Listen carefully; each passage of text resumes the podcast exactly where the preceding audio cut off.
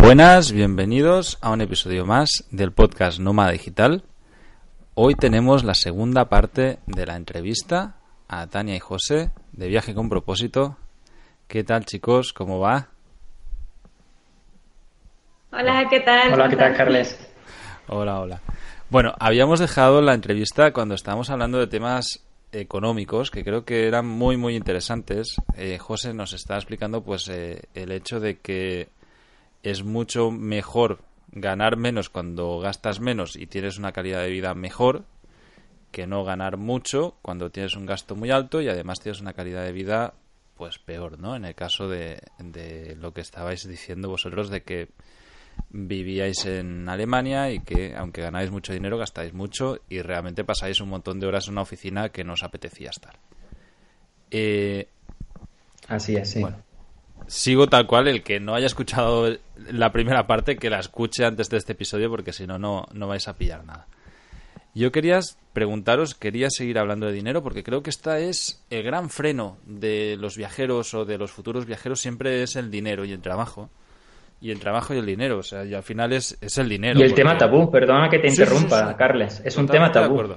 Total, es un tema tabú y del que la gente se puede hasta como cansar de hablar y dices, hostia, pues es que si te fijas, aunque no nos guste, la, vida gira en torno al dinero. O sea, es una mierda, pero es así. Y, y la gente pasa la vida buscando la manera de generar dinero y gastándolo, ¿no? Y, y, dices, bueno, pues si, si te centras en controlar un poco este tema y te formas económicamente, de golpe el, mundo se te hace bastante más fácil, ¿no?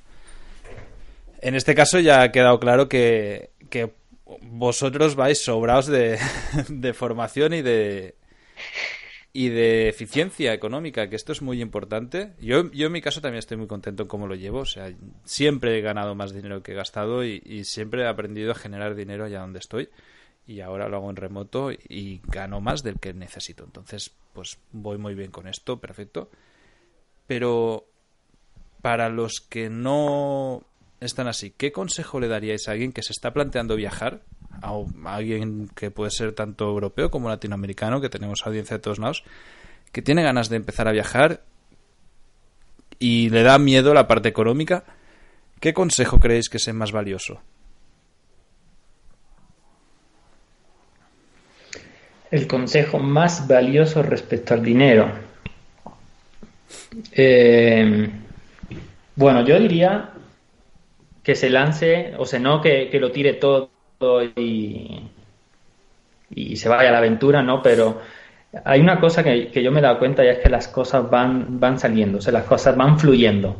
O sea, a veces hay que, que meterse en esa energía del fluir porque parece mentira, nosotros teníamos un plan al principio, ese plan luego se fue transformando en una cosa, ahora estamos haciendo otras cosas totalmente diferentes y es por eso porque vamos fluyendo, las cosas van, van fluyendo, pero también porque nosotros tenemos la mentalidad de, hay que tener mentalidad positiva, lógicamente, de, de, probar cosas nuevas, eh, preguntar, no tener miedo a preguntar eh, y sobre todo no tener miedo a probar. En algunas cosas fracasarás, pero en otras cosas acertarás y, como te digo, las cosas yo creo que eso, que van fluyendo poco a poco y te das cuenta que todo va saliendo. O sea, nosotros no tenemos el miedo a, quedarnos sin dinero porque si lo que estamos haciendo ahora en algún momento deja de funcionar, estamos seguros que lo que estamos haciendo ahora nos servirá de puente, como yo siempre digo, para hacer otra cosa que será lo que estaremos haciendo en el futuro. Entonces, eh, yo le recomendaría a la gente eso, es eh, perder el miedo, eh,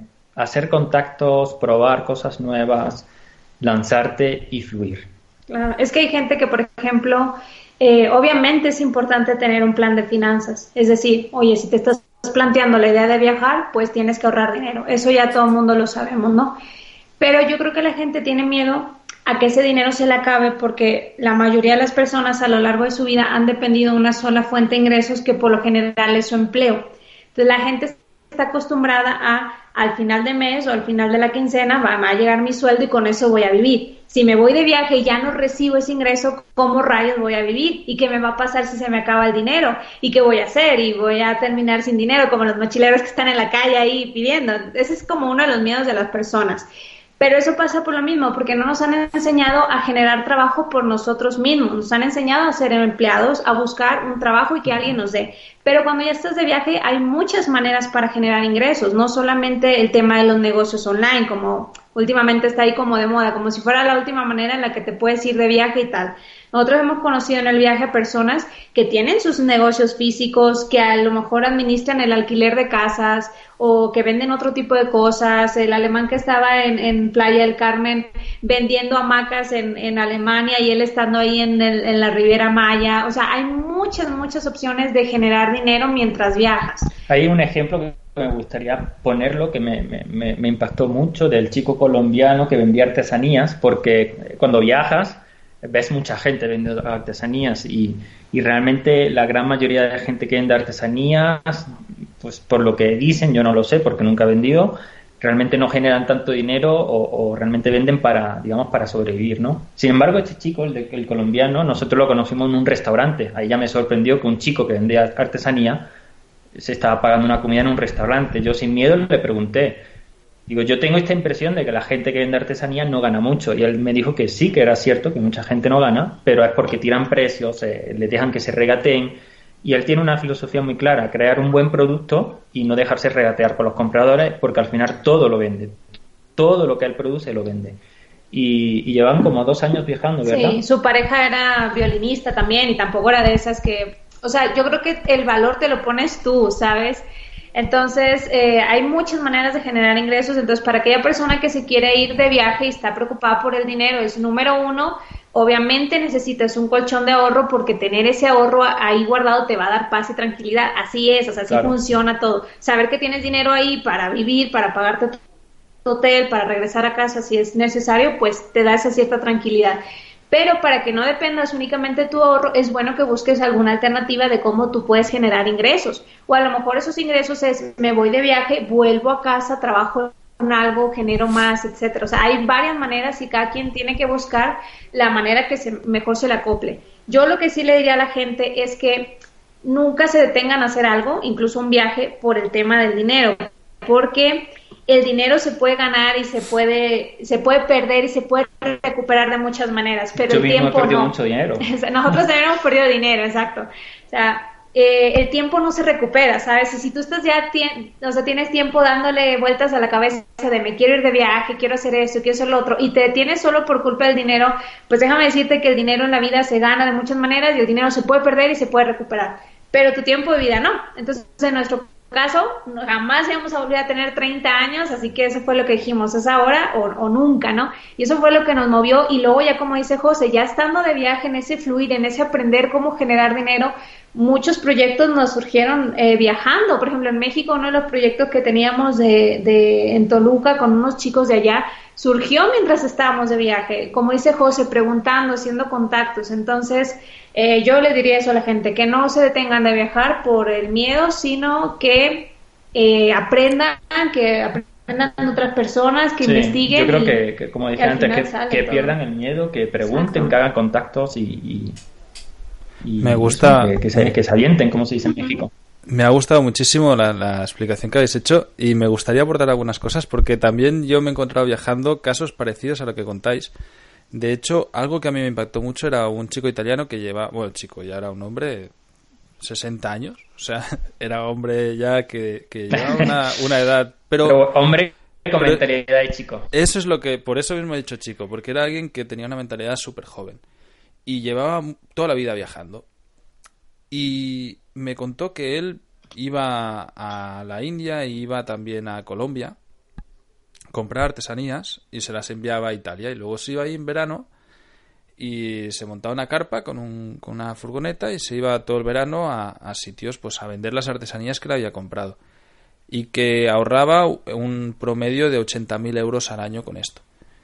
Parece una locura, pero claro, tú lo piensas y dices, hostia, este tío trabajando de esta manera, evidentemente que está trabajando, ¿eh? no, no pensemos que vive la vida perfecta. O sea, él cuando estaba en Italia estaba trabajando y seguramente en unas condiciones bastante duras. El dormir en la furgo, tal, estar haciendo ferias y todo esto.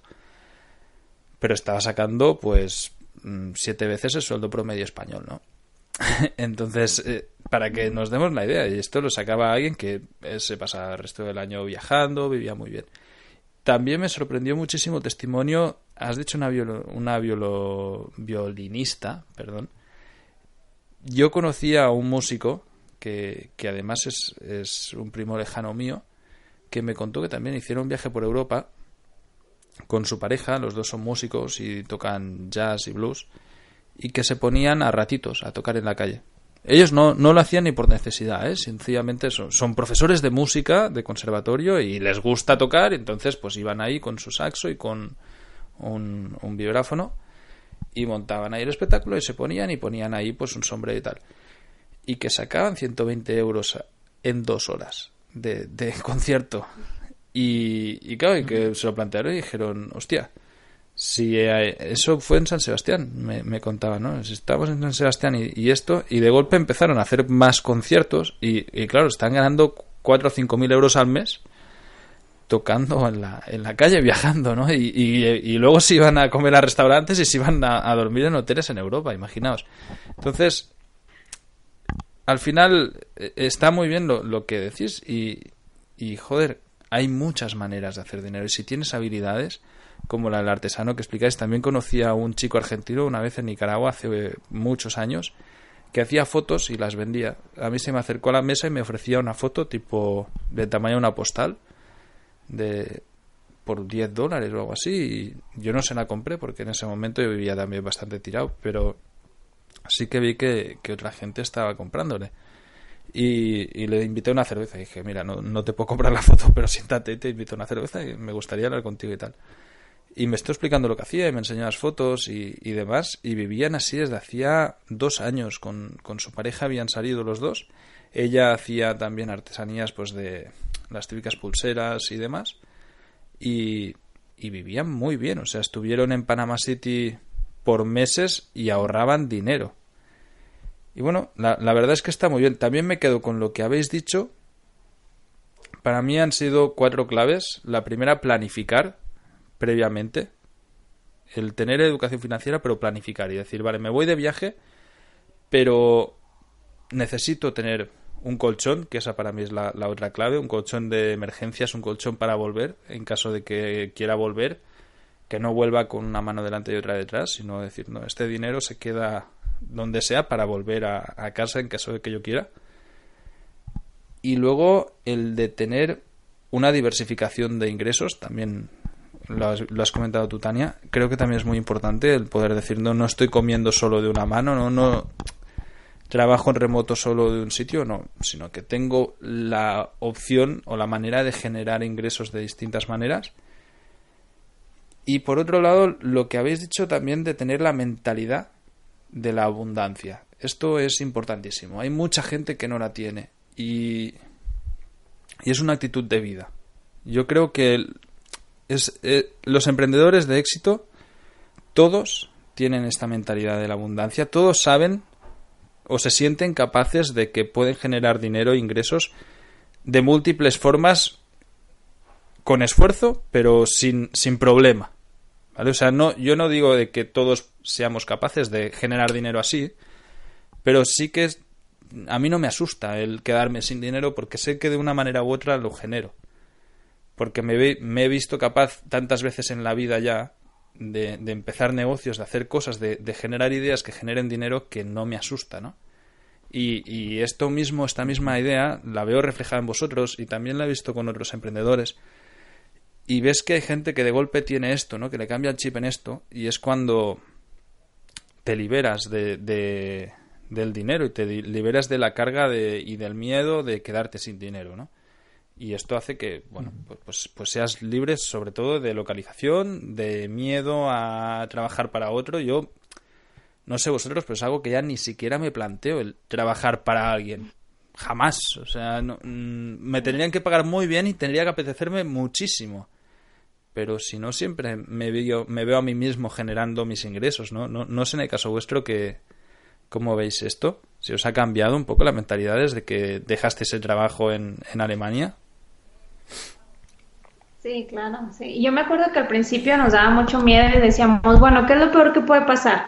Que nos quedemos sin dinero, pues nada, volvemos a trabajar de lo nuestro, de ingeniero, de relacionista internacional y a sacar plata otra vez, pero eso es como en lo peor de los casos, incluso nos hemos visualizado así sin dinero. O sea, ¿qué pasaría, Tania, si de un día para otro las cuentas están vacías, estamos en un país, no, no tenemos nada? Entonces, pues decimos, bueno, pues tenemos amigos, tenemos nuestra familia, seguro nos ayudarían y podemos volver a empezar. Entonces, tener contacto. Exacto, entonces hay que perder el miedo, número uno, a perder el dinero y número dos, el miedo al supuesto fracaso porque como José ha dicho, en esa diversificación que nosotros hemos buscado, ha habido cosas que nos ha salido mal, ha habido dinero que hemos invertido que no se ha rentabilizado, que no nos han, eh, sí, que se ha perdido, que no se ha devuelto la inversión, pero es parte del probar y del aprender. Entonces, en este proceso nosotros obviamente después, igual que tú, decidimos, bueno, creo que está descartado volver a trabajar para alguien más. Al principio ese era como nuestro seguro, ¿no? De que, bueno, si nos va todo mal, pues trabajo hay mucho, ¿no? En, España. Ahí, me gustaría contextualizar algo. A mí no me importaría trabajar para alguien. Lo que sí que no estaría dispuesto es eh, tener un empleo de asalariado solo para ganar dinero, que es totalmente diferente. Sí, sí, sí. Eh, yo, por ejemplo, eh, voy a poner un ejemplo muy real, que, y si algún día mi amigo lo escucha sabrá de, de quién hablo. Yo tengo un buen amigo eh, que tiene una empresa de energía solar y él está frito por trabajar conmigo. A mí no me importaría trabajar con él porque yo sé que no estaría trabajando por dinero, sé que estaría trabajando por algo que me gusta, que es algo de, relacionado con el mundo de la energía solar, sé que estoy aportando valor al mundo y para nada me importaría trabajar para él, digamos entre comillas para él, porque yo no me sentiría trabajando asalariado. Lo que sí no estaría dispuesto, como tú bien dices, Carla, es volver a, donde estaba, a tener solo un empleo fijo por, por, por eso, por un, a cambio de un salario. eso, una aparente seguridad. Para, para tener esa seguridad, no, eso no. Al final lo que... yo creo que eso es muy importante. Sí, sí, sí, totalmente de acuerdo. Y, y, comparto esto, porque yo me encontré hace poco también con un amigo que, que está haciendo un proyecto muy chulo y que también me dijo, hostia, es que me encantaría que trabajáramos. Y le dije, hostia, pues me podría llegar a apetecer eh, trabajar contigo. Lo que pasa es que, evidentemente, pues llevo una vida de nómada que no me permite estar en un sitio, o que no, que no quiero yo estar en un sitio fijo y no tengo ganas tampoco de cerrar todos mis proyectos para trabajar para eso, ¿no? Pero al final, aunque suene muy mal, cuando trabajas de una manera convencional, lo único que haces es, es vender tu tiempo por dinero. Es que no tiene más, o sea, se reduce a eso. Y tratas a lo mejor de tener unas condiciones mejores, de, de que te apasione más el trabajo. Pero la mentalidad de, de, en ese momento es sencillamente es, bueno, pues voy a pasar unas horas aquí y a cambio me van a dar X dinero, ¿no? Y yo eso es algo que ya, o sea, es lo que decíamos, descarto totalmente que pueda volver a suceder en mi vida y por lo que veo en la vuestra tampoco, así que perfecto porque realmente se, cambia. Es...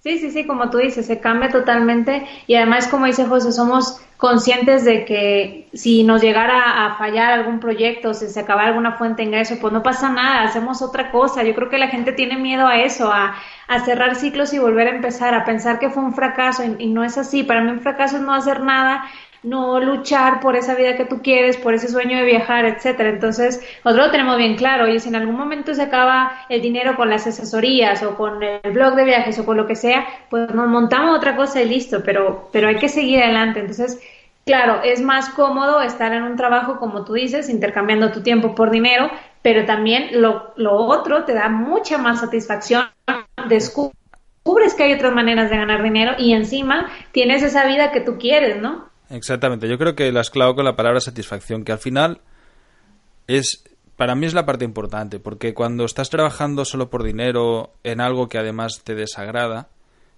es, es lógico que te afecte al resto de la vida. Y es y ese gran problema occidental, ¿eh? de, la gente que, que odia su trabajo. Y dices, a ver, pues es que es en lo que estás pasando más tiempo de tu vida. Si tú odias esto, vaya gracia, ¿no? De, de vida tienes, aunque sea por dinero. O sea, no, no sé, no le encuentro sentido. En cambio, yo cuando genero dinero, me, soy feliz no por el dinero que genero, sino por lo que estoy haciendo para generarlo. ¿Vale? Para mí esa parte es muy importante. Yo cuando, en mi caso, e, es con todo el tema de los blogs o haciendo esta misma entrevista, sé que estoy generando dinero, ¿no? Creando contenido, es algo que a mí yo disfruto haciendo esto. Y en el momento en que tú te lo puedes pasar bien generando, y tienes esa satisfacción de decir, hostia, es que lo que hago me gusta, lo disfruto y además me aporta, aunque evidentemente hay una pequeña parte de todo esto que, que, es una obligación, pero que es necesaria para poder llevar la logística al negocio, etcétera, ¿no? Como sería hacer la contabilidad. Yo es algo que me aburre profundamente, pero que cada mes toca, porque si no, pues, pues esto se desmalaría demasiado. Pero, pero es eso, o sea, al final, hostia, estar satisfecho con la vida que llevas en global es bueno, un, logro brutal y que te cambia la manera de pensar y si encima lo puedes hacer desde cualquier rincón del mundo, como estáis haciendo vosotros ahora mismo, de poder estar viajando, pues ya es un éxito rotundo, ¿no?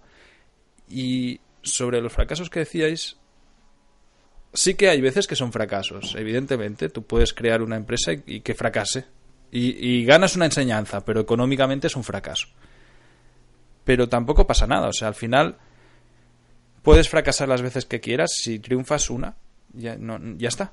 Es como el, pues, se pone el ejemplo fácil de, de Thomas Edison con, con, la bombilla, ¿no? De, que para crear la bombilla fracasó mil veces antes. Bueno, pero, pero lo hizo muy bien una y, y, revolucionó el mundo, ¿no? Pues es lo mismo, si, si tú vas fracasando, pero de golpe lo haces bien una, y te revoluciona tu vida y te cambia la vida y dices, Van, ya le he dado en el clavo, ahora hago esto que me va de puta madre, funciona muy bien, me genera tanto, pues ya está, ¿no? ¿Qué más da fracasar? Si no lo intentas un montón de veces, mmm, seguro que no vas a encontrar, ¿no? No vas a encontrar tu revolución interior, por decirlo así más poéticamente. Sí, sí, sí. Bueno, también tú nos habías contado un poquito de tu historia, ¿no? Cuando estuvimos en Granada, que también a ti te pasó algo parecido. Sí, ¿no? sí, sí con todas las cosas que montabas y tal.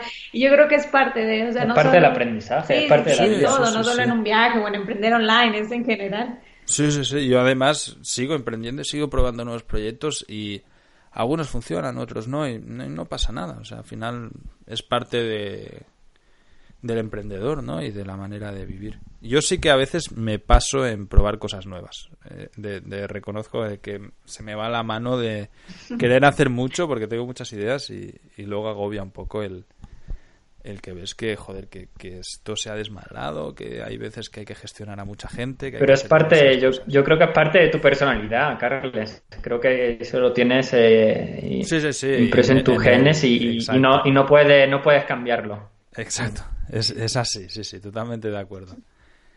Eh, me gustaría que me explicarais un poco, a mí y a la audiencia, evidentemente, eh, temas logísticos de, de, viaje. ¿Cómo lo hacéis? ¿Lleváis el dinero en efectivo, por ejemplo, o utilizáis algunas tarjetas? ¿Cómo tenéis un seguro de viajes? ¿Lo habéis necesitado? Tania se ríe. Yo creo sí. que sí. Que sí que os ha tocado utilizar seguro. Bueno.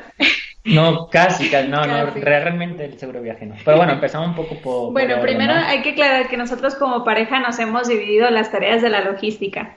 Es decir, José en su mayor parte hace la parte financiera, porque él es más bueno en eso. Yo realmente soy un desastre. Si yo todo lo que he aprendido de finanzas ha sido por él. Y todo el tema de logística, por ejemplo, de encontrar eh, alojamientos baratos, a dónde movernos, a dónde ir, qué actividades hacer, etcétera, lo hago yo. Entonces, en cuanto al efectivo, ¿cómo es que lo manejamos? No, bueno, no, pues, en, en, no realmente en... llevamos muy poco efectivo, eh, porque no nos sentimos cómodos cargando, tan, cargando tanto efectivo. Eh, supongo que habrá algún que otro país donde sea difícil retirar en efectivo, supongo, pero a día de hoy en ningún país se nos ha el hecho de meter una tarjeta en un cajero y retirar dinero. Nunca, nunca, ni siquiera en Cuba por poner que yo creo que sí. puede ser el ejemplo sí, sí, posiblemente de, difícil, de, sitio difícil más complicado, más complicado pues, sí, sí, totalmente de acuerdo yo creo que podría ser Cuba, bueno, quizás Corea del Norte, no sé, pero eh, eh, ya te digo, no, nunca hemos tenido problemas, tenemos cada uno sus tarjetas, eh, tenemos, por supuesto, tarjetas que no nos cobran comisión por retirada de efectivo. Podéis, podéis decir nombres, chicos, porque que, esto la audiencia yo sé que le ayuda mucho. Sí, claro. ¿Qué tipo de tarjetas Claro que tenéis? sí. Nosotros, como vivíamos en Alemania, eh, uno de los mejores bancos que podemos recomendar en Alemania, pues sobre todo para españoles o hispanohablantes que viven en, en Alemania, es el Comdirect y DKB. Son dos de los mejores bancos para, para viajeros.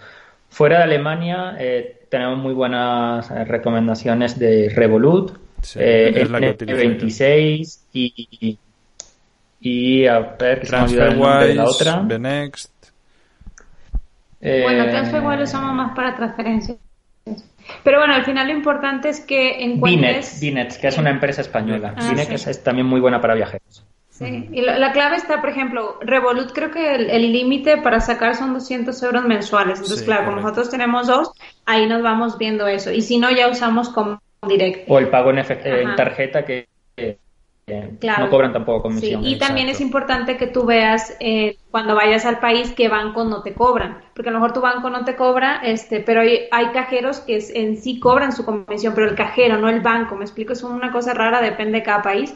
Pero nosotros siempre hacemos eso, sobre todo José empieza a investigar que cajeros no cobran nada de comisión, vamos y probamos siempre con nuestras tarjetas y por lo general estamos retirando así efectivo constantemente para no cargar tanto. ¿No? Y en lugares donde se puede pagar con tarjetas sin eh, comisión, lo hacemos así también. Sí, sí, realmente perdemos muy poquito dinero. Yo creo que mis cálculos eran más o menos, dependiendo el día, dependiendo el tipo de cambio, a veces los fines de semana afectan y ponen una pequeña comisión, pero es como entre euro, euro y medio, máximo dos euros de pérdida por cada 100 euros, que realmente es muy poco. Y por lo 2%, general nunca, saca- o sea, nunca cambiamos dinero en casas de cambio.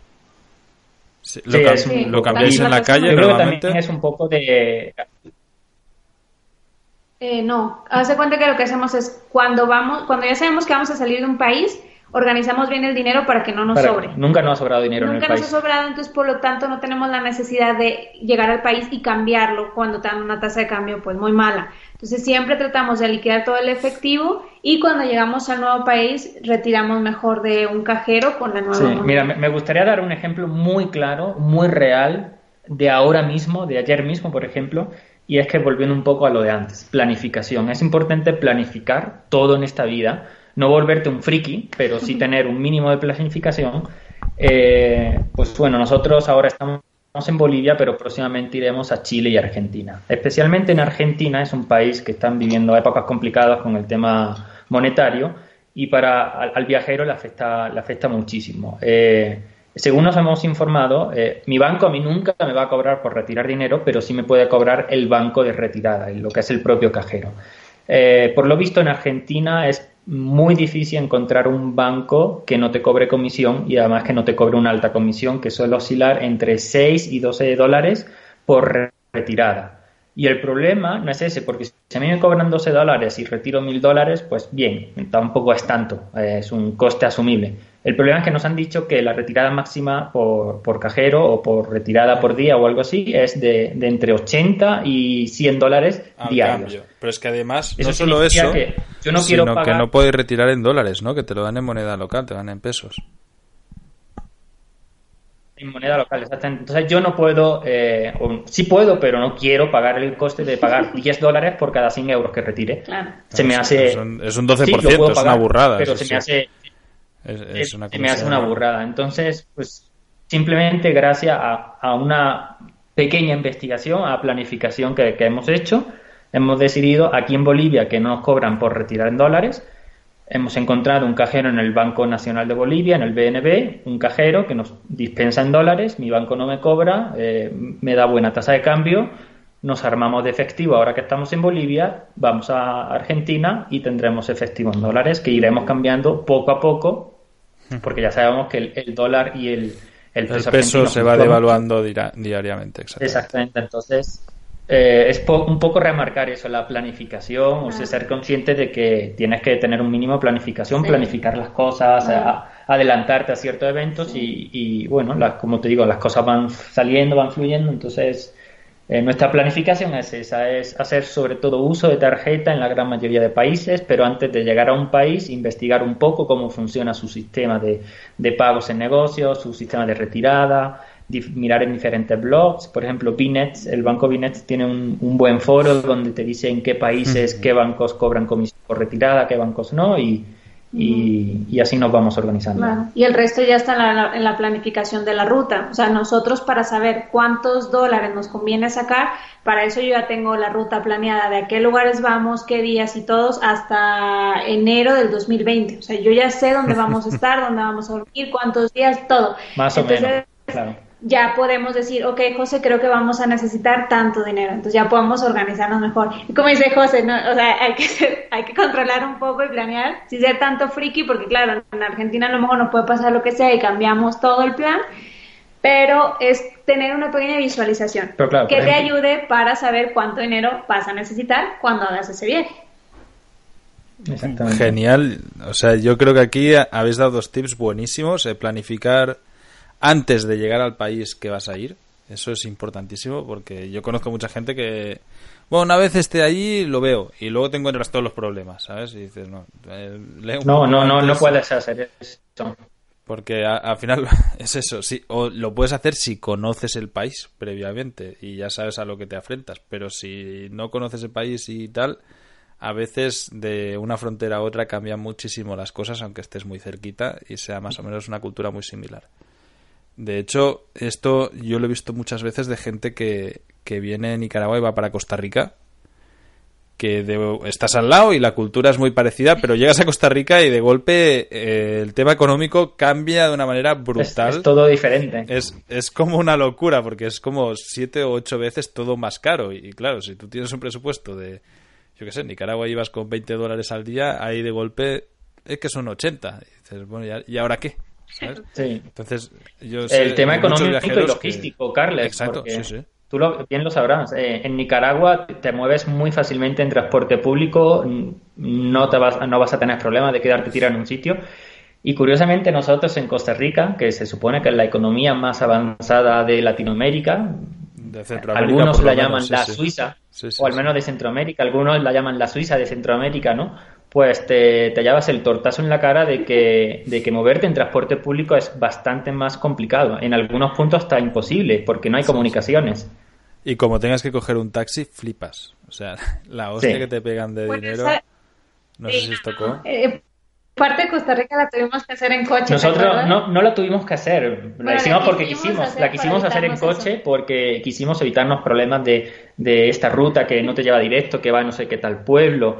Eh, todo eso te alargaba más noches de alojamiento porque tardaba más en desplazarte. Al final decidimos optar por, por eso, por alquilar un coche porque era más más rentable tanto económicamente como logísticamente. Y en el tiempo, ¿no? De que es cierto, te mueves en transporte público, pero claro, son más días los que necesitas, por lo tanto tienes que pagar alojamiento, tienes que pagar más comida, entonces es todo planificación, ¿no? Y ahí ves a José ahí cruzando con el jeep los, ríos, ahí en Guanacaste.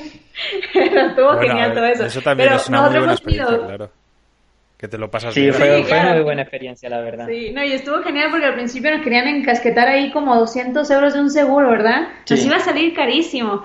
Y al final también, esta es otra cosa que te, que te ayuda mucho con el dinero, es aprender a negociar, o sea, a quitarte el miedo, porque nosotros cancelamos esa reserva del coche, ahí vamos José y yo caminando en la carretera con nuestras mochilitas y encontramos otra agencia y fuimos y empezamos a negociar con ellos, mostrar precios y tal, y al final encontramos una muy buena oferta. Entonces, parte también de la administración del dinero es también aprender eso, encontrar pues ofertas o negociar con las personas. Con los hoteles también hacemos lo mismo, o sea, yo previo, cuando ya sé que vamos a ir a una ciudad, empiezo a ver cuánto es lo que cuesta la noche los alojamientos, a veces decimos reservarlo con anticipación con Booking, a veces en el mismo lugar. eso es un muy buen consejo que le podríamos dar a todos los oyentes y es que no hay una única estrategia, por ejemplo, para buscar alojamiento, eh, pues como se diría, ¿no? Triple B, bueno, bonito, barato. En, nuestro caso concreto, muchas veces sale más rentable reservar a través de Booking, eh, porque es una oferta irresistible y pues directamente reservas. Otras veces la estrategia consiste, sobre todo en pueblos pequeñitos, pues miras en Booking o en Airbnb o en cualquier otra página, pues mira, este alojamiento, este y este están cerquita, tienen precios similares, yo me acerco a cada uno de los sitios, los veo, a ver cuál me, va mejor para mí, cuál me parece la cama más cómoda, el cuarto más confortable, cuál me hace mejor precio y en ese me quedo. Eh, en otros sitios, pues te das cuenta que Booking, por cualquier motivo, no sabemos por qué, es mucho más caro que Airbnb y pues directamente te vas a Airbnb y reservas con Airbnb. Y otras veces la estrategia simplemente es, eh, ves un Airbnb que está bueno, bonito, barato, eh, te, gusta, pero no sabes si te va a agradar del todo, reservas una noche y estando allí negocias con la persona y te hace un precio especial. Eso hace poco nos pasó en Copacabana. Reservamos la primera noche, nos gustó mucho, muchísimo. De una o dos noches que íbamos a estar, estuvimos casi una semana. No hizo un super precio y, todo genial. Entonces, y todos salen ganando, ¿sabes? Claro, sí, sí, sí, porque ahí, evitas comisiones y demás. Exactamente. Por eso yo le digo a la gente, es que tienes que negociar. Entonces nosotros vamos viendo, o sea, llegamos y, luego a veces también sirve el, truquito de llegar al hotel y decir, bueno, es que a mí en Booking me sale a tal precio. Entonces, eso, eso yo lo he hecho, sí, sí. Es que hay, yo, de hecho, y luego dicen, claro, claro. en Tailandia a mí me pasó de decir, me estás cobrando más que lo que tenéis en Booking. ¿No ves que me tendrías que dar un precio inferior que, que te vas a ahorrar la comisión? inferior, sí. Y no había manera y dije, bueno, pues vale, un momento. Hice ahí la reserva y dije, mira, ahora ya he reservado. O sea, era como, joder, pero qué, qué poco sentido del negocio que tenéis, ¿sabes? Yo creo... Exactamente. Eso es un buen consejo. O sea, que no hay una única estrategia. ¿eh? O sea, dependiendo del sitio, la, las circunstancias especial de cada ciudad o de cada pueblo, la, la, época, ¿no? Es lo mismo verano que época baja. Las temporadas altas sí tienes que, ser consciente que es mucho más necesario ser previsor. adaptarte a la situación. Exacto, sí, sí, cuando es, pues eso, en, días tan bien puntuales como Navidad o fin de año o así, sí que yo acostumbro a pillar con antelación porque luego te encuentras que está todo lleno o que los precios son muy altos y tal. En cambio, si lo haces online, pues a veces te puedes encontrar mejores precios. Y el resto es mirar previamente, entender por dónde van los rangos de precios, investigar un poco una vez allí y tratar siempre pues de de conseguir buen precio, pero también muchas veces, y en esto no tengo claro que vosotros no, no lo hacéis, pero yo sí que he conocido muchos viajeros que se obsesionan con el precio. Y si pueden dormir por 3 dólares la noche en lugar de 5, se van al de 3 y si pueden lo regatean por 2. Y dices, un momento, frena también porque a lo mejor vas a dormir sobre una cama llena de chinches, ¿sabes? O sea, no es... Dentro de tu rango de precios hay un confort que también se puede pagar más y a lo mejor vas a estar mucho más cómodo en una habitación privada los dos pagando 15 dólares que no en un dormitorio los dos pagando 3 dólares cada uno pero sin poder tener intimidad compartiendo el baño y sin haber dormido una mierda. A mí me ha pasado mucho esto de, de por dormir barato duermes en un dormitorio de 10 de, de 10 camas que eso ya lo evito totalmente porque porque es que no duermes. Al final, si no se te mueve uno, se mueve el otro. Si no, uno ronca, abren las luces, te cagas en la madre de los parios y ya no duermes. Te llegan tres borrachos. Sí, totalmente de acuerdo. Entonces, al final. Claro, nosotros, por ejemplo, incluso como pareja, este, hemos dormido en hostales. Por ejemplo, en Guatemala nos ha gustado mucho el hostal de Antigua y cosas así. Hay lugares donde. En Colombia nos, donde lo enamoró. Ah, sí, en Cartagena también, en, Plaza C es un hostal muy bonito. Que ahí nos quedamos como tres semanas, pero por lo mismo, porque lo que nosotros buscamos es calidad, o sea, es decir, si yo sé que aquí voy a dormir bien, si sé que aquí voy a trabajar bien, que el internet está bien, que es, o sea, me quedo y prefiero pagar eso. Entonces lo que nosotros buscamos es, hacemos como un listado de alojamientos en cuanto a nuestra calidad o estándares y luego ya lo que buscamos es ver si conseguimos un precio menor. No, no en base al precio, es decir, yo me enfoco en la calidad. En buscarlo. Sí, por ejemplo, aquí en, la, ahora... Ahora mismo estamos en La Paz y, el alojamiento donde estamos fue el único que vimos. teníamos marcado tres, llegamos a este primero, lo vimos, nos gustó y nos quedamos. Punto. Y no era el más barato, la verdad. Pero pues fue llegar. si estás a gusto, estás bien ubicado, estás con buenas condiciones, ¿para qué vas a ver más? Exactamente, exactamente. Es que por ahorrar 3, 4 euros al día no vale la pena a veces eh, el trabajo de darte, de buscar otro. Si te, si te encuentras cómodo, quédate ahí. Pero eso aplica a todo, o sea, aplica al alojamiento, aplica al autobuses, a la agencia. O sea, si tú encuentras una agencia donde te ofrecen un tour a un precio razonable, te tratan bien, eh, te, inspira confianza, ¿Para qué vas a perder tiempo yéndote a buscar a otras para regatear 5 euros? Además, uno tiene que acostumbrarse porque en un viaje tan largo estás tomando decisiones constantemente. Que dónde como, que dónde duermo, que qué hago, que si visito esto, que dónde me voy. Entonces no puedes agobiarte tanto y tienes que encontrar estrategias que a ti te sirvan para pues encontrar hacer eso que tú quieres a un buen precio y sobre todo que tú estés contento. Que nosotros nos guiamos también mucho por las señales. Sí, la intuición y esas cosas. A veces llegamos a un restaurante y hay algo que, no nos convence. ¿Qué piensas, Tania? Entonces ya, vámonos. O sea, si hay algo que no nos convence, te vas. Gente hay, rara también que nos hay una señal que te dice que no. Recuerdo una vez fuimos en Copacabana, llegamos a un hotel y preguntamos a la señora si podíamos ver la habitación. Y nos dice, no, yo solo la dejo ver a los que se quedan. Y yo, eh, pues obvio, obvio, ni modo que no se la dejes ver al que ya te pagó la habitación, pero a ver, yo que llego a verla y no quiso, entonces yo dije, vale, es una señal. Es una señal, Y eso estuvo genial porque hizo que fuéramos al otro Airbnb donde nos quedamos una semana que nos, nos pareció fantástico, un precio buenísimo, nos costó como 10 dólares o menos, ¿no? 10 dólares. Y ahí noche. enfrente el lago Titicaca, entonces a veces nosotros, eh, lo que dice José, nos, nos guiamos por eso, ¿no? Por eso, como que si tú sientes que no fluye, que hay algo ahí que no va, pues busca otra opción, que sin, sin alojamiento no te vas a quedar. Claro, yo, te- yo también un consejo que le daría a todos los oyentes es que las cosas se aprenden. O sea, nadie tiene experiencia recién nacido. O sea, yo la experiencia que tengo en los diferentes ámbitos de la vida lo he adquirido porque, porque el tiempo ha pasado, he ido probando, he ido errando y, aprendes.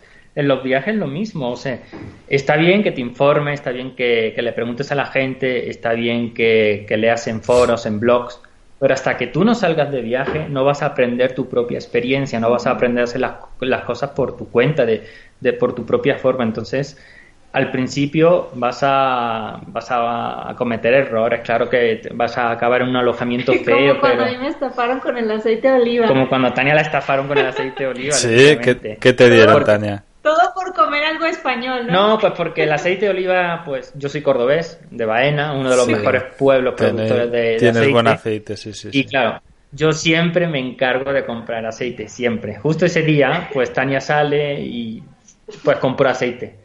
Entonces compró un aceite, una botellita muy pequeñita, pues no sé cuánto costaba, Era en 8 Perú, ¿no? En Perú 8, 9 euros, muy cara. Entonces ella no, no, no era consciente de que ese no era el precio de... Oye, pero me dice, la primera vez que te dejo salir a la tienda sola y vienes Y con me una vienes con esta Claro, pero- mierda que es carísima. Y yo, pero es español. ¿Eso qué? Ni en España cuesta eso. Entonces, bueno. no, bueno, a ver, el aceite, para la audiencia que sepa, el aceite de oliva fuera de España es, es caro, ¿eh? es un producto muy de lujo. caro, es muy joder, caro. Que, que realmente yo No, pero también después lo encontramos en es otra como- tienda más barata. Pero se puede encontrar a precios razonables, Sí, sí, sí, dependiendo del formato. Entonces, Pero, Pero bueno, es cosa de la vida. Pero es eso, resumiendo, que cada uno tiene que salir, cometer errores y tienes que aprender. Está bien que te informes, que, que leas, que te dejes guiar por otros, pero al final tú tienes que guiar tu viaje en base a tu propia experiencia. Y punto. tienes que tener tus vivencias para, para que pues para aprender a hacer las cosas ¿no? sí que totalmente de Sí. acuerdo en lo que decíais de que al final tienes que volverte práctico durante el viaje y es lo que ha dicho Tania pensad que cuando estás viajando por largo tiempo tomas una y otra vez las mismas decisiones cada día o sea cada día tienes que tomar la decisión de dónde vas a dormir cómo vas a moverte del punto en el que te encuentras a donde quieres ir a dónde vas a comer a dónde vas a comprar todo lo que necesitas, a dónde vas a cambiar moneda. Entonces, al final, tienes que, ser práctico y, y aunque no siempre sea lo más óptimo, es lo más óptimo al final en tiempo. O sea, si tú tienes, a mí me, me ha pasado mil veces con el cambio de la moneda, por ejemplo, pues llegas a un sitio y el cambio sabes que no es el mejor de todos.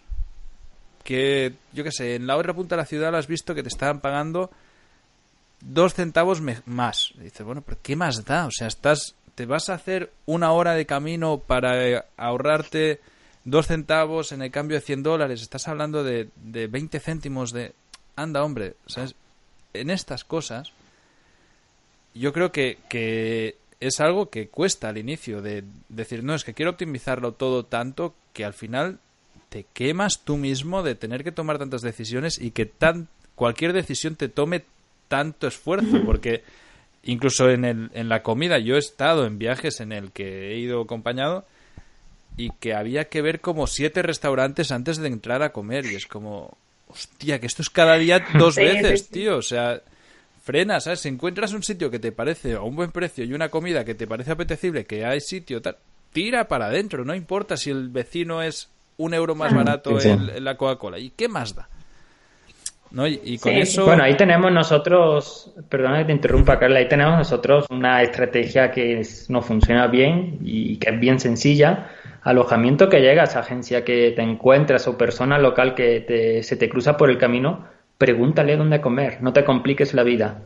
Tú le preguntas a un local y raramente comerás en un sitio malo o caro. Eh, siempre, siempre, siempre lo mejor es preguntarle al local sin miedo, oye, por favor, quiero que me recomiendes un sitio que pongan este tipo de comida y que tenga este precio. O que comer. o que comer. Y, punto. Siempre, siempre, nunca, nunca nos ha fallado esa queríamos comer algo típico de acá y nos dijeron, ah, ve y prueba el pique macho o la no sé qué cosas y ve a tal restaurante, tal. Llegamos, nos gustó, nos dio buen feeling, listo.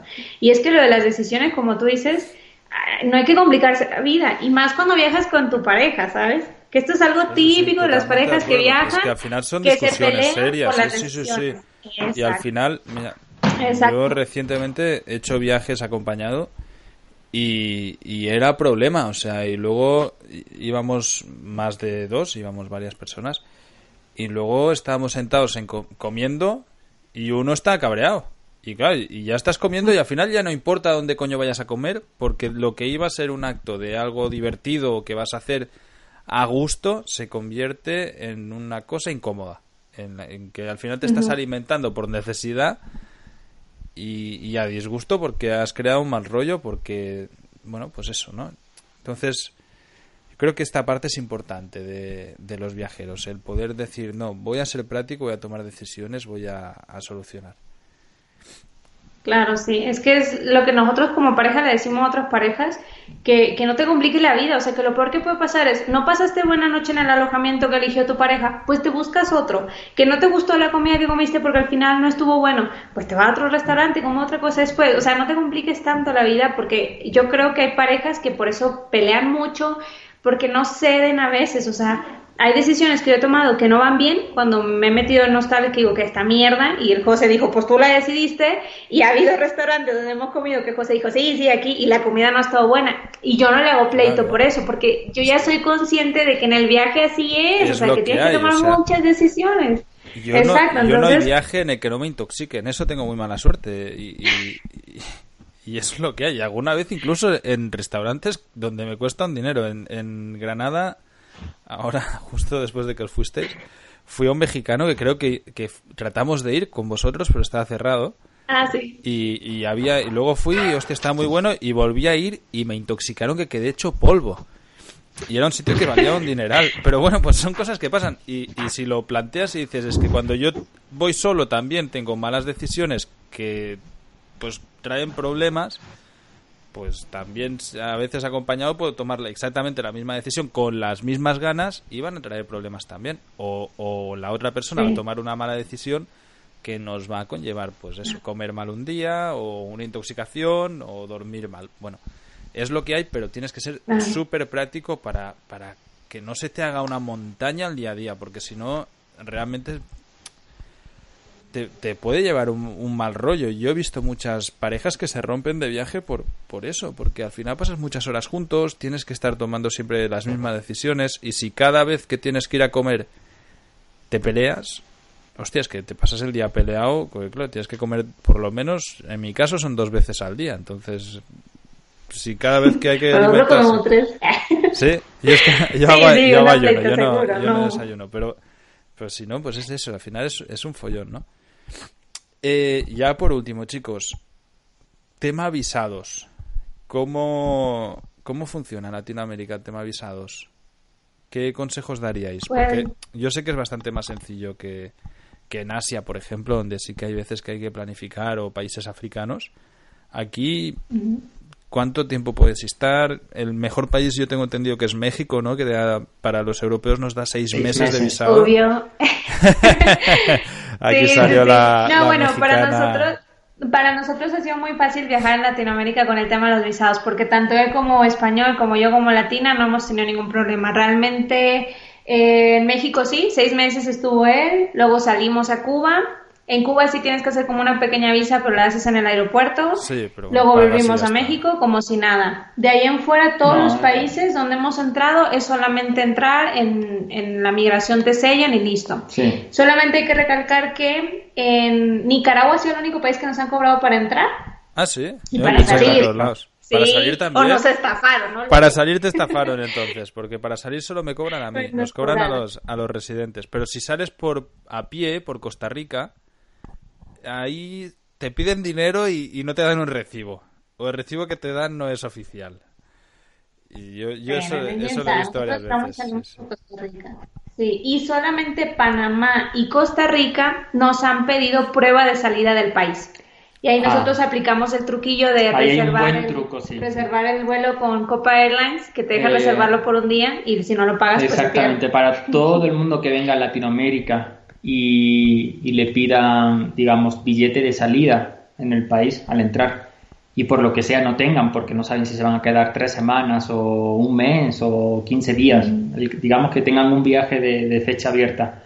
Eh, lo más cómodo, yo- nosotros estuvimos investigando, hay, hay alguna página ahí que te genera un billete medio falso.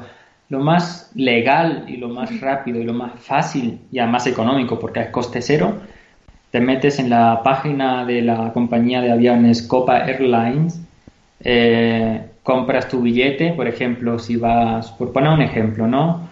Vas a San José, vas a Costa Rica y te exigen el billete de salida, pues tú te compras un billete de San José, que es la, capital de Costa Rica, para cualquier otra ciudad de Latinoamérica, da igual, la que sea.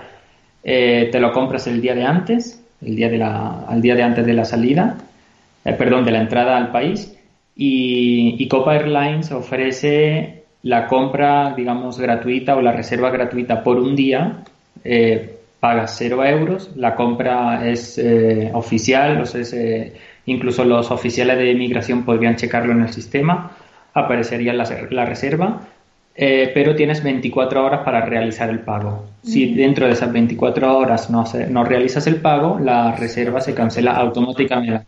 Sin que tengas que hacer nada, no te tienen que reclamar el pago, no te van a reclamar nada. Y la reserva es, como, di- como digo, es oficial. O sea, se, Sí. se, se registra en la base de datos de la compañía y, y los, eh, los oficiales de inmigración pueden checarlo y no te podrían poner problemas. Eso nos sirvió en Costa Rica, en Panamá Panamá, en y de Colombia. Panamá para volar a Colombia, pero en Colombia no nos pidieron nada, No. ahí estuvimos como 50 días. Sí. Realmente en ningún país en Latinoamérica hemos tenido ningún problema con visados ni con seguridad, porque mucha gente también nos ha preguntado, uy, Latinoamérica y Es Centroamérica. inseguro, no, no, no, para nada. Y para nada, ya tenemos un año y medio acá y nos encanta, cada día estamos más felices. ¿no? Todo lo contrario, o sea, la gente siempre te ayuda, siempre está dispuesta a, a darte las mejores recomendaciones. Pues claro, hay barrios peligrosos, sobre todo en las ciudades grandes, pero la- los propios locales, ellos te, te aconsejan, muévete por esta zona, no vayas a esta otra zona, o a partir de cierta, zona, de cierta hora esta zona no te la recomendaría, y al final todo fluye, como hemos dicho a lo largo de la charla, ¿no? Eh, todo va saliendo sobre la marcha y, y nosotros nunca, nunca hemos tenido problemas. Además, normalmente son sitios a los que no tienes que ir para absolutamente nada. Es decir, Exactamente. yo, por ejemplo, cuando vivía en Managua, en, en la capital, donde hay barrios que son súper peligrosos, que no llega la policía, y la gente te dice, ah, pero ¿y qué haces? Es que yo ahí no he ido ni, ni de cerca, porque ¿para qué voy a ir allá si, si no me interesan absolutamente de nada? O sea, Así hay solo peligro, ¿no? Para mí. No tienes ni que ir a hacer una gestión. Y por último, chicos, eh, vacunas. Tema vacunas. Mm, ¿Habéis necesitado vacunas en algún lado? ¿Os han pedido...? Obligatorias no, pero ¿En Panamá no te exigen la de la fiebre amarilla ahora? eh, no, es que creo que hay una poca confusión. Sí te la exigen si vienes de una zona endémica.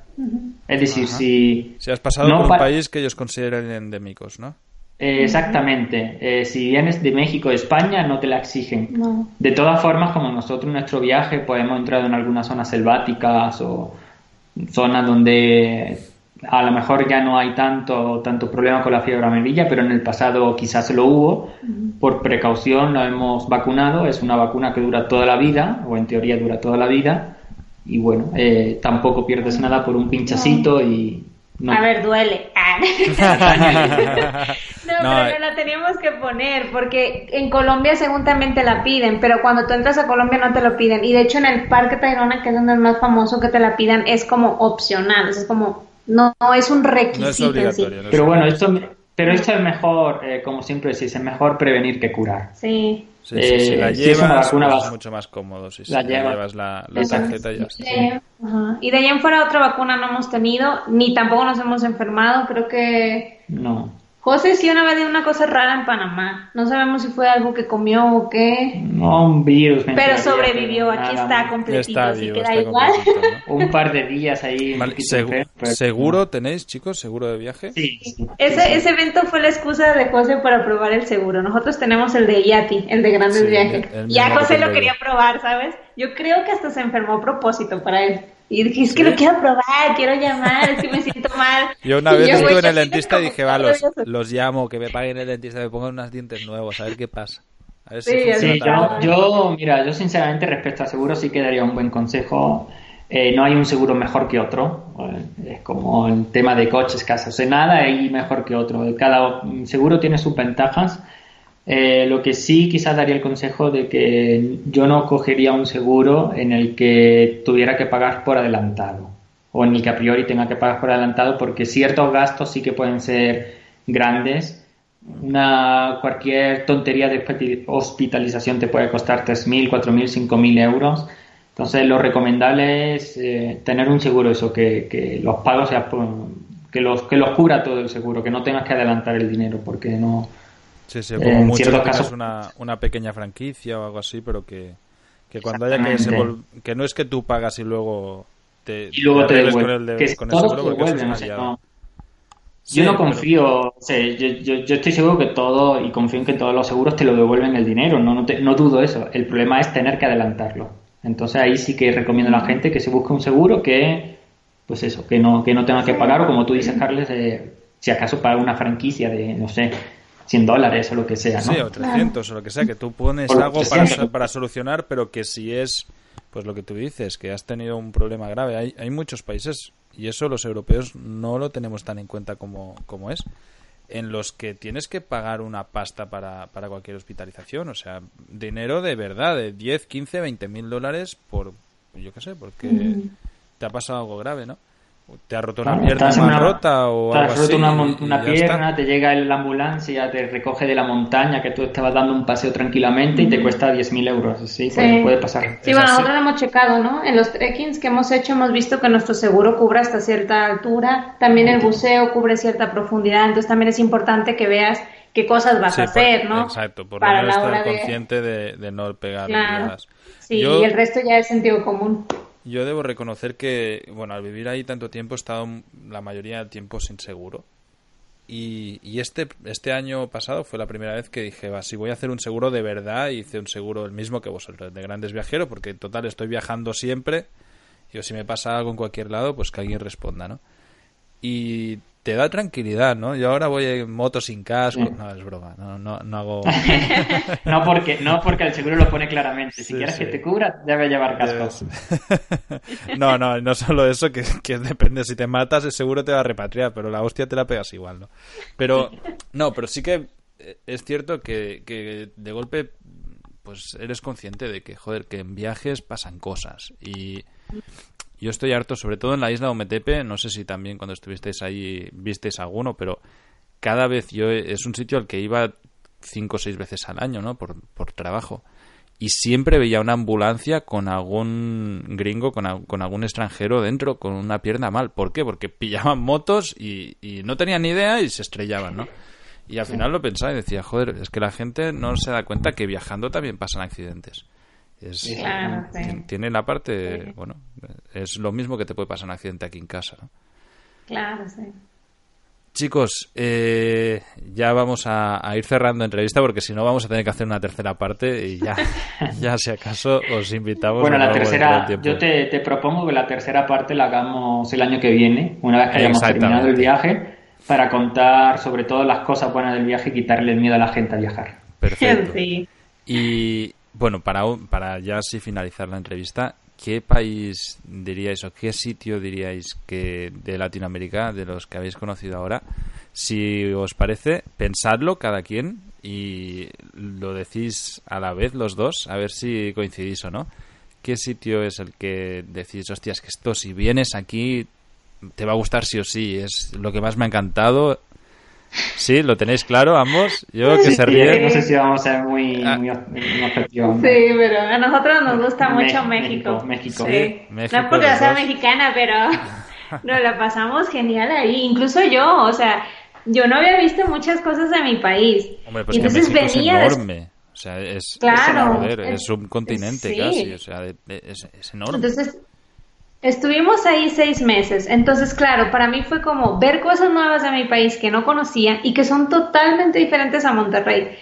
Y luego, claro, voy con él y estuvimos seis meses y no sé, nos gustó mucho, era como... De hecho, tenemos ganas de volver. Claro, entonces eh, está genial porque vimos, o sea, es un país muy completo porque vimos volcanes, vimos playas, vimos ciudades coloniales, ciudades mayas, eh, hicimos también de todo, ¿no? Desde trekking, excursiones, la comida mexicana buenísima. Gastamos muy poco dinero, también eso nos gustó.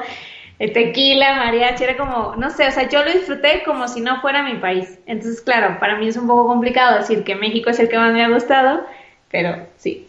Sí, yo, mira, yo voy a dar mi resumen súper rápido, en menos eh, de un minuto, eh, son unos segundos.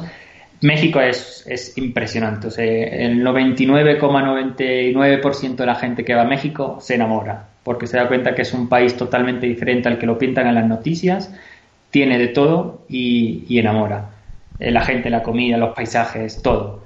Eh, luego también tenemos que reconocer que de Sudamérica Colombia es un país muy completo. Eh, la gente, la música, eh, los paisajes, las playas, ah. eh, la salsa, la, todo. sí, Colombia es nuestro segundo favorito. Colombia es un país impresionante y eh, como tercer punto diríamos que la gran revelación, la gran sorpresa y no es porque tú no estés entrevistando, fue Nicaragua. Sí, de Centroamérica, Nicaragua nos Nicaragua nos impresionó porque eh, la prensa es malísima hacia Nicaragua por todo el tema político. Yo no dudo que hayan pasado esas cosas, pero claro, una cosa es la vida allí y otra cosa es el turismo. Sí, la comida era buenísima. y para el turista, para el turista es un país que se disfruta mucho, te tratan muy amablemente, la comida está sabrosa, son precios muy asequibles, muy baratos. Ha sido muy barato. Entonces, claro, veníamos de, de Guatemala que es más caro que México, Costa Rica ni se y luego vamos a Nicaragua y era como el paraíso, así, ¡ah! la comida buenísima. Mi resumen es así, México el país top, Colombia es un país impresionante que, te va a enamorar si vas a ir, a cualquier persona que vaya a Colombia lo enamorará. Y Nicaragua es un país que, olvídate de todo lo que ponga en las noticias que tienes que visitar porque, porque te enamora también. Merece mucho la pena. Totalmente de acuerdo. De hecho, ahora me ha entrado como una nostalgia de ya hace, hace casi seis meses ya que me fui y es como, joder, mi casa, ¿no? Bueno, eh, de hecho, mira, el, el, último entrevistado que vino también me dijo México. Y, seguro que tenéis toda la razón del mundo. Es país de que hay que visitar sí o sí. Si os fijáis a, la audiencia, al final, cuando hablas con alguien también de de sudeste asiático también te dicen lo mismo. Y hablas de alguien de países del este de Europa y también te dicen lo mismo, ¿no? Y te das cuenta de que el mundo es enorme, de que hay un montón de sitios increíbles. Evidentemente cada quien tiene sus preferencias y cada quien va a tener su favorito, pero que joder, que, que, vas a estar con una sonrisa en Bolivia, ¿cómo estáis? Con una más grande en México, en Nicaragua, o la estaríais igual en, en Cracovia o en Grecia, ¿sabes? Es, al final, en cualquier lado del mundo puedes estar súper bien, sobre todo si estás muy bien contigo mismo y estás muy bien con el propósito que tienes, ¿no? Y, con la vida que llevas. Yo creo que, esa es la reflexión que me llevo de, la entrevista que, hemos hecho hoy. Que sois dos personas que se ven muy felices y con muchas ganas de vivir la vida que estáis viviendo. Así que muchísimas felicidades, chicos, y joder, enhorabuena. Muchas gracias, Carlos. Ya pondremos enlaces, eh, evidentemente, en el post para que, para que todo el mundo os pueda visitar y conocer y suscribirse a lo que hacéis. Eh, tenéis el ebook, si quieres, Tania, repíteme el nombre, eran 135 maneras locas para ahorrar. Sí, 135 ideas creativas para ahorrar dinero y viajar. Y es un checklist donde tú puedes decir, bueno, ¿qué cambios puedo hacer, por ejemplo, en mi hogar? O qué cambios puedo hacer en mi alimentación, qué cambios puedo hacer en mi manera de transporte. Entonces vienen muchas opciones y la metodología es que pruebes absolutamente todas y aquellas que tú veas que se adoptan a tu estilo de vida las sigas aplicando conscientemente, o sea, constantemente. Y luego tú vas a crear como tu propio sistema de ahorro, decir, oye, he visto que he ahorrado más cuando la, no sé, cuando hacer las compras del súper, pues voy tal día porque es ofertas, no sé Es un ejemplo. Entonces, eso poco a poco va a hacer que ahorres más dinero. Entonces, es como una idea más fácil de que la gente ahorre si se le complica ahorrar o piensa que ya no puede ahorrar de ningún sitio, pues ese libro te ayuda a encontrar 135 ideas divertidas. Exacto. Muy bien. Pues perfecto, ya lo dejaremos en las notas del programa para que la gente lo pueda coger y leer. Muchísimas gracias, chicos. Que tengáis muy buen viaje, que sigáis teniendo muy bien, muy buen viaje y ojalá nos veamos pronto en Latinoamérica, en Europa, en Asia, donde claro Un abrazo y hasta la próxima. Chao. Un abrazo, muchas gracias por la invitación. Chao, chao.